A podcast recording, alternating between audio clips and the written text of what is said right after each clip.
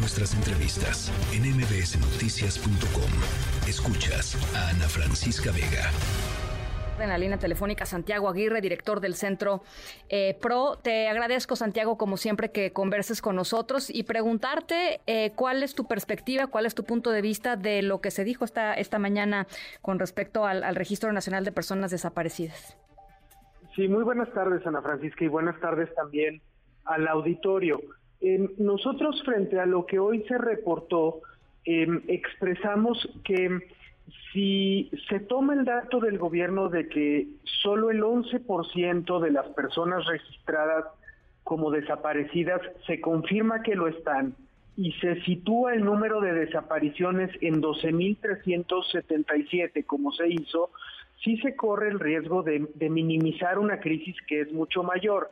Y nos parece que hay que fijarnos en el detalle, em, especialmente porque si se suman las categorías que hoy se presentaron como de personas ubicadas, registros sin datos suficientes para identificar y registros sin indicios para la búsqueda, eh, se suma un total de casi 80 mil personas eh, y, y no nos parece que haya quedado suficientemente claro cuál es el estándar de información que el gobierno está considerando para eh, asumir, por ejemplo, que hay datos insuficientes para identificar a una persona. Claro. Eh, esto evidentemente pues tiene consecuencias muy claras porque arrojaría cifras totales o cifras finales muy diferentes, Miguel, Santiago.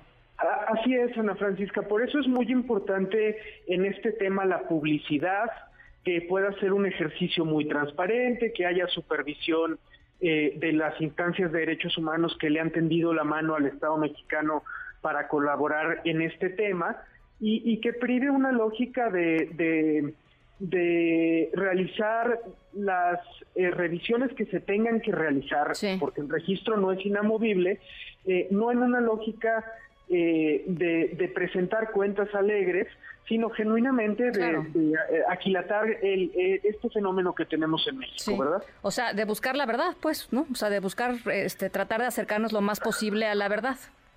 Así es, Ana Francisca, y, debo decir que en ese sentido la exposición que hace la secretaria de Gobernación fue muy sobria, fue, fue solvente. Claro, como tristemente ya estamos acostumbrados en las mañaneras, pues el mensaje público cambia y se trastoca cuando ya interviene el presidente y, y, lo que priva es una lógica, eh, eh, pues más bien de poner en el centro eh, si si hay más desaparecidos en el sexenio de Calderón o en el de él, que es un tema para esta altura irrelevante. Sí, totalmente político. Ahora, tengo ah, varias preguntas muy concretas. El tema de la metodología que expuso el jefe de gobierno, Martí Batres, eh, había en su momento eh, pues cuestionamientos por parte de organizaciones y colectivos de familiares desaparecidos en la Ciudad de México diciendo que era una metodología que revictimizaba a las personas desaparecidas. Hoy la presentaron, pues digamos, como una metodología eh, replicable y, quisiera saber cuál es su perspectiva. ¿Cuál es tu perspectiva, Santiago? Hay una parte, eh, Ana Francisca, que es cruce de bases de datos, eh, las personas vacunadas, las personas que están en algún programa social, las personas que están en las bases del SAT, que básicamente es trabajo de escritorio que, es bueno que se haga y se debió haber hecho desde hace mucho tiempo. Claro. Lo, lo que fue revictimizante en algunos casos, y hay denuncias muy puntuales, es que llegaban a los domicilios de familias con una persona desaparecida, eh, servidores públicos de la Secretaría de Bienestar, a decirle a una mamá o a un papá que tienen muchos años buscando a su ser querido, que eh, su desaparecido se había vacunado de COVID. Sí, sin, tener ninguna certidumbre. Entonces, claro que eso es revictimizante y que no debe hacerse. Y afortunadamente se denunció para que, cambiaran estos patrones de conducta, ¿verdad? Eso ya no está sucediendo, o no que lo tengan ustedes detectado, pues. Eh, mira, lo, registramos en las primeras semanas hubo denuncias muy puntuales, eh, lo, tengo presente en Guanajuato, el país reprodujo la inconformidad de algunas comisiones de búsqueda locales, lo, hicieron patente.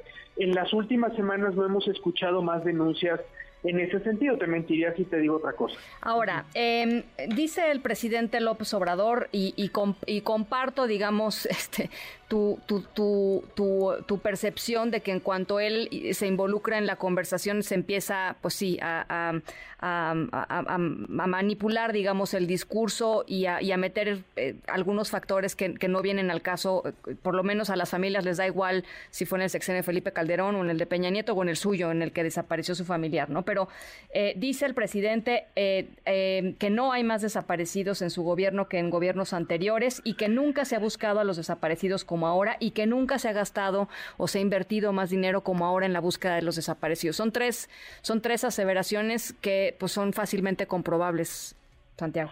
Sí, en, en el tema presupuestal probablemente tiene razón Ana Francisca. Ha habido un aumento en los subsidios que se dan a las comisiones estatales de búsqueda y en honor a la verdad hay que decir que en eso fue muy importante el trabajo de la excomisionada Carla Quintana. Fue fue gracias a su gestión que se hicieron estas transferencias presupuestales. Lo otro de la comparación entre sexenios, probablemente no tiene razón el presidente porque hoy están en crisis, con profundas crisis de desapariciones estados que durante el sexenio de Felipe Calderón no lo estaban. Te pongo el ejemplo de Guanajuato, que si vamos a, ese sexenio presentaba una situación de relativa tranquilidad. Eh, pero, pero tienes toda la razón y, ese es un tema que hay que subrayar. A las familias eso les da igual, ¿no? No les interesa en qué sexenio fue, sino que se les encuentre y que haya verdad sobre todo.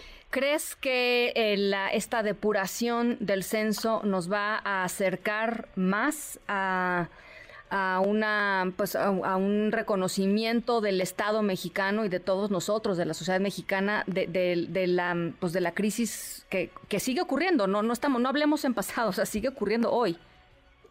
Tristemente creo que el énfasis en las cifras nos nos lleva en la dirección contraria porque no abona o que aumente la empatía de la sociedad frente a esta problemática y porque nos distrae de otros temas que son esenciales pongo el ejemplo concreto del Banco Nacional de Datos Forenses, una herramienta que le corresponde encabezar a la Fiscalía General de la República, que, que no se ha puesto en este sexenio eh, la pila en este tema como se necesitaría y que ayudaría a superar el rezago forense de miles de cuerpos y restos sin identificar.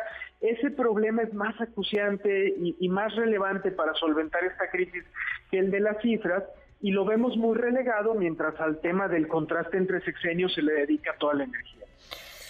¿Qué te hubiera gustado eh, escuchar hoy en la mañana, eh, Santiago?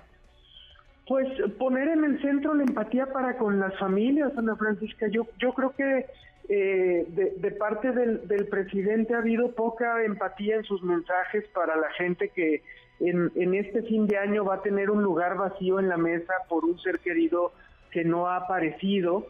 Eh, y, creo que el, énfasis en, los temas políticos, pues, eh, no, no contribuye a que desde la cabeza más alta del gobierno y después desde el resto de la sociedad aquilatemos que, que estamos viviendo en México en este tema en particular una crisis muy profunda de la que no hemos salido. Bueno, pues ahí está. Eh, te agradezco como siempre, Santiago, que platiques, eh, que platiques con nosotros y, buena tarde, buena noche. Al, contrario, Ana Francisca, muy buena tarde y muchas gracias por el espacio. El director del Centro de Derechos Humanos, Miguel Agustín Pro Juárez, el Centro Pro, Santiago Aguirre. Noticias.